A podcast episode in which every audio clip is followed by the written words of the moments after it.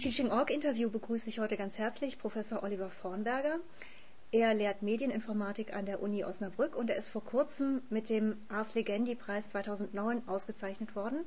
Ein Preis, der gemeinsam vom Stifterverband für die deutsche Wissenschaft und von der Hochschulrektorenkonferenz für herausragende Leistungen in der Lehre verliehen wird. Zunächst mal ganz herzlichen Glückwunsch, Herr Vornberger. Ja.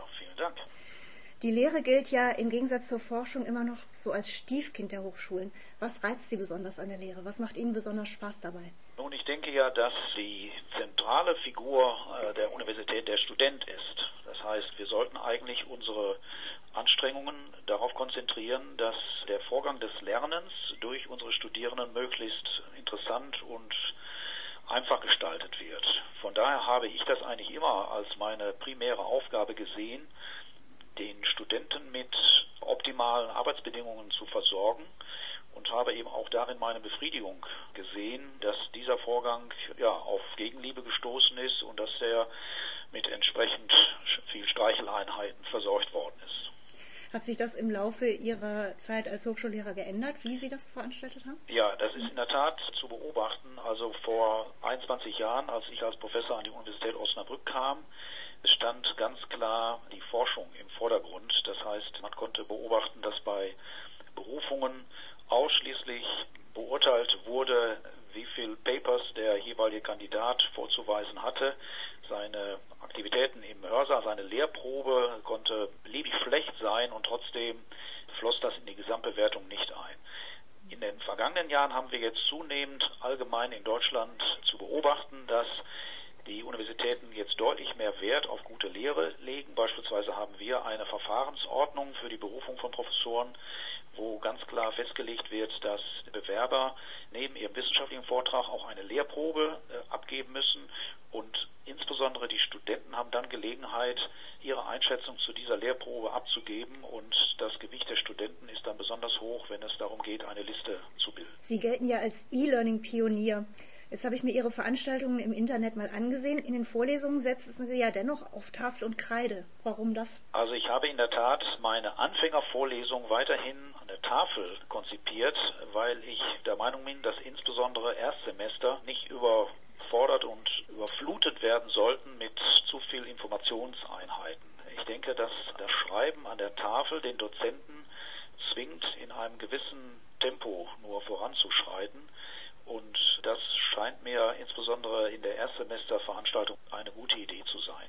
Trotzdem kann man ja das Geschehen im Hörsaal auch Video aufzeichnen, um es dann zur Nacharbeit zur Verfügung zu stellen. Aber so das zentrale Geschehen im Hörsaal dreht sich eben weiterhin um die Tafel. In weiterführenden Veranstaltungen benutze ich allerdings PowerPoint. Hier ist ja das Präsentationstempo etwas höher. Das heißt, der Dozent gestaltet relativ aufwendig gewisse Animationen vor der Veranstaltung und zeigt sie dann in der Veranstaltung, aber das sind eben dann Studenten in einem höheren Semester. Das heißt, Sie nutzen insgesamt einen Mix aus digitalen Angeboten, aber auch sehr viel, sag mal, menschlicher Unterstützung, zum Beispiel auch durch studentische Tutoren.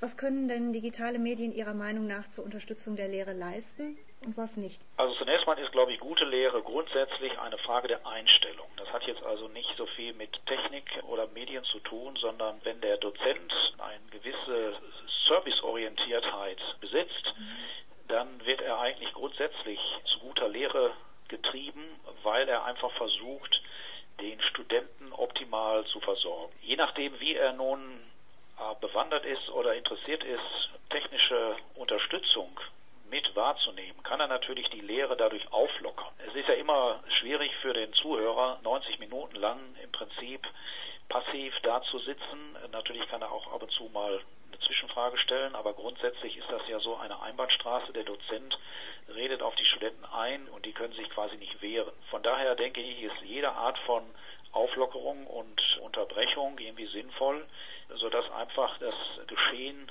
nicht ganz so monoton abläuft. Das heißt also tatsächlich digitale Medien oder Medien überhaupt wären für Sie ja, ein Auflockerungsmoment. Ja, also mhm. als Beispiel kann ich mal nennen, ich habe ja im letzten Semester im Rahmen einer Bachelorarbeit das sogenannte Classroom Quiz entwickelt. Da ist das ja so, dass die Studenten der Vorlesung zu Beginn des Semesters sich ein kleines Java-Programm auf ihr Handy laden. Dieses Java-Programm wurde also von einem Studenten in einer Bachelorarbeit entwickelt Und jeder, der das jetzt auf sein Handy geladen hat, ist nun in der Lage, wenn es sich um ein Bluetooth-fähiges Handy handelt, während der Veranstaltung auf meine Classroom-Quiz-Fragen zu antworten. Das heißt, die Frage taucht als Multiple-Choice-Frage in der Präsentation auf. Da gibt es dann zu der Frage vier mögliche Antwortalternativen, so ähnlich wie bei Günther Jauch bei Wetten das, A, B, C, D. Äh, die Studenten, die also daran teilnehmen wollen, nehmen also ihr Handy, tippen dort auf A, B, C oder D. Und dann werden die Antworten eingesammelt und per Bluetooth, Funk an meinen Laptop übermittelt und dort unmittelbar in eine Grafik umgewandelt, die in PowerPoint sozusagen die vier Antworthäufigkeiten anzeigt. Auf diese Weise schlagen wir zwei Fliegen mit einer Klappe. Zum einen erfährt der Dozent so ein bisschen über den Leistungsstand seiner Studenten. Das heißt, ist er noch bei ihnen? Haben die überhaupt verstanden, was er in den letzten zehn Minuten erzählt hat? Mhm. Er erfährt dies jetzt etwas systematischer, als wenn er eine einzelne Person aufruft, die Frage stellt und dort jetzt eine Antwort bekommt, von der er nicht weiß, inwieweit sie repräsentativ für den Rest des Hörsaals ist. Die Studenten wiederum haben die Möglichkeit, jetzt hier so ein bisschen aktiv ins Geschehen einzugreifen. Sie werden quasi geweckt aus ihrer Lethargie. Sie müssen jetzt was tun. Sie müssen über eine Frage nachdenken. Sie müssen drücken. Und alle gemeinsam, also Studenten und Dozent, können dann ja, sich etwas amüsieren, wenn sozusagen die vier Antwortalternativen auf der Leinwand auftauchen. Das ist jetzt speziell von einem Ihrer Studenten für Ihre Veranstaltung entwickelt worden. Könnte dieses Werkzeug auch von anderen genutzt werden? Ja, also das kann von jedem genutzt werden, der sich praktisch auf unserer Webseite mit der Software versorgt. Wobei hier sicherlich ja Unterstützung durch einen Systemadministrator erforderlich ist. Aber wenn das erstmal auf dem Laptop des Dozenten installiert ist und wenn die Studenten erstmal zu Beginn des Semesters ihre Java-Programme auf ihren Handys haben, dann kann dieses System von jedem genutzt werden, der seine Veranstaltung mit PowerPoint hält. Mhm. Sie haben ja außerdem noch Ihr eigenes Werkzeug zur Aufzeichnung von Vorlesungen entwickelt, den Wirt Präsenter. Was bietet der, was andere Tools auf dem Markt nicht haben? Ich denke, der Wirt Präsenter ist vergleichbar mit vielen Vorlesungsaufzeichnungswerkzeugen. Er ist jetzt in unserer Meinung nur besonders gut in diese typische Prozesskette eingebettet, die eben insgesamt durchlaufen werden muss, um eine Vorlesung mit geringem personellem Aufwand aufzunehmen, zu schneiden und dann in die verschiedenen Ausgabeformate zu konvertieren.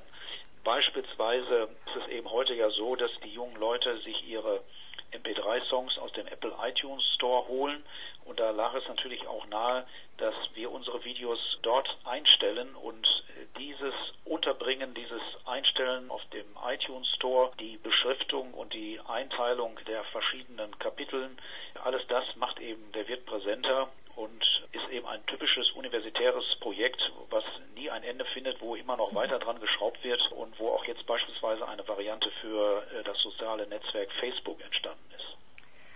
Das ist quasi die Frage, mit der ich jetzt auch weitergemacht hätte. Sie nutzen ja für Ihre Veranstaltung nicht, wie viele andere, ein sogenanntes Lernmanagementsystem, also geschlossene Kurse, die nur die Teilnehmer Ihrer Veranstaltung besuchen können, sondern man findet die Unterlagen zu Ihren Veranstaltungen sowohl auf, der, auf Ihrer Homepage als auch eben zum Beispiel in Facebook.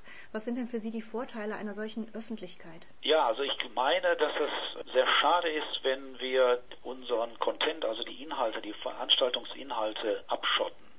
Natürlich gibt es da schon gewisse Gründe für, warum das manche Kollegen machen. Beispielsweise, weil sie irgendwie Copyright-geschütztes Material verwenden. Aber ich finde das eigentlich immer ganz interessant zu sehen und zu wissen und zu erfahren, was andere Kollegen machen zu diesem Thema. Und von daher stelle ich meine Medien also grundsätzlich öffentlich. Dadurch können sie auch von Suchmaschinen erfasst werden. Das heißt, wenn jetzt jemand den Begriff beispielsweise Transformationsmatrix im Zusammenhang mit Computergrafik eingibt, dann stehen die Chancen ganz gut, dass Google ihn auf eine Seite verweist, die von mir kommt, die auf unserem Server liegt und wo mein Vorlesungsmaterial zu finden ist. Ich finde das irgendwie schade, wenn alle so interessante Veranstaltungen in der Versenkung verschwinden und eben nur diesem kleinen Hörerkreis zugutekommen, der jeweils für diese Veranstaltung eingeschrieben ist. Mhm. Haben Sie schon mal Probleme damit gehabt, dass zum Beispiel ein Student sein Foto nicht veröffentlichen wollte oder ähnliches? Nein, also in dieser mhm. Beziehung habe ich überhaupt noch keine Probleme gesehen. Mhm. Sie kümmern sich ja nicht nur um Ihre eigenen Veranstaltungen, sondern Sie gehören außerdem zum Vorstand von Virtuos, dem Zentrum für, jetzt lese ich mal nach, Informationsmanagement und virtuelle Lehre der Universität Osnabrück. Was kann denn ein solches Zentrum für eine Uni leisten? Ja, im Jahre 2002 habe ich ja zusammen mit vier Kollegen dieses Zentrum gegründet. Und zwar ganz bewusst als Serviceeinrichtung. Also wir waren der Meinung, dass eine moderne Universität ein Zentrum braucht, wo die Dozenten und die Studenten Hilfe bekommen können, was den Umgang mit den neuen Medien angeht. Wir haben beispielsweise Projekte, die über Drittmittel in diesem Bereich eingeworben worden sind, auch alle im Zentrum Virtuos konzentriert. Das heißt also, jeder Professor, der ein Drittmittelprojekt bekommen hatte, hat seinen Mitarbeiter zu diesem Projekt eben nicht bei sich in seinem Institut untergebracht, sondern äh, dieser Mitarbeiter landete eben im Zentrum Virtuos, sodass dort in einer relativ gut gebündelten Organisation alle diese Dinge ja zentral verwaltet und angeboten werden konnten. Und inzwischen tummeln sich in Virtuos, weiß nicht, 50, 60 Leute aus verschiedensten Fächern, die alle eben Service, die alle Dienstleistungen anbieten, die Dozenten konkret auch ansprechen und Anreize und sagen, wie wäre das denn, wollen Sie dies nicht mal ausprobieren, wo wir eine, eine telefonische Betreuung haben und wo aber auch Hilfskräfte in die einzelnen Fachbereiche ausschwärmen und dort äh, den Einsatz der neuen Medien schmackhaft machen und ihn eben auch unterstützen. Hängt Lehre denn nicht sehr stark von persönlichen Interessen und Stärken ab und natürlich auch von den Fachbereichen? Also wie weit kann man sowas sozusagen von der Hochschulseite aus insgesamt fördern für eine Hochschule? Ja, gut, natürlich ist ja eine Hochschule ein sehr inhomogenes Gebilde und es ist auch jetzt falsch von jedem Dozenten denselben Einsatz oder dasselbe Maß für den Bereich neue Medien zu verlangen. Das ist beispielsweise äh, allein schon bei der Vorlesungsaufzeichnung nicht jedermanns Sache, sich jetzt filmen zu lassen, weil er weiß, jeder Versprecher, jedes, jeder misslungene Witz wird jetzt äh, für Ewigkeit in Stein gemeißelt. Alles, was so ein Zentrum aber tut, ist eben anzubieten, zu sagen, okay, die und die Möglichkeiten haben wir, ganz einfach aufgrund technischer Ausstattungen. Und wer sich darauf mal einlassen möchte, wer es mal ausprobieren möchte, der muss eben dann seine ersten Gehversuche nicht völlig allein machen, sondern er bekommt eben Hilfestellung. Ich glaube, dass solche Zentren an vielen Universitäten möglich sind, auch schon existieren und dass die jeweiligen Hochschulleitungen natürlich ein gewisses Budget für solche Zentren vorsehen müssten. Denn die Idee, dass E-Learning Geld spart, dass man also durch den durch den Einsatz neuer Medien Dozenten einspart und Personal einspart, das halte ich für ein Märchen. Ich denke, das ist einfach zusätzliche Qualität, die auch zusätzliches Geld kostet. Ganz herzlichen Dank für dieses Interview, Herr Vornberger. Ja, ich bedanke mich für die Gelegenheit dazu, was sagen zu können.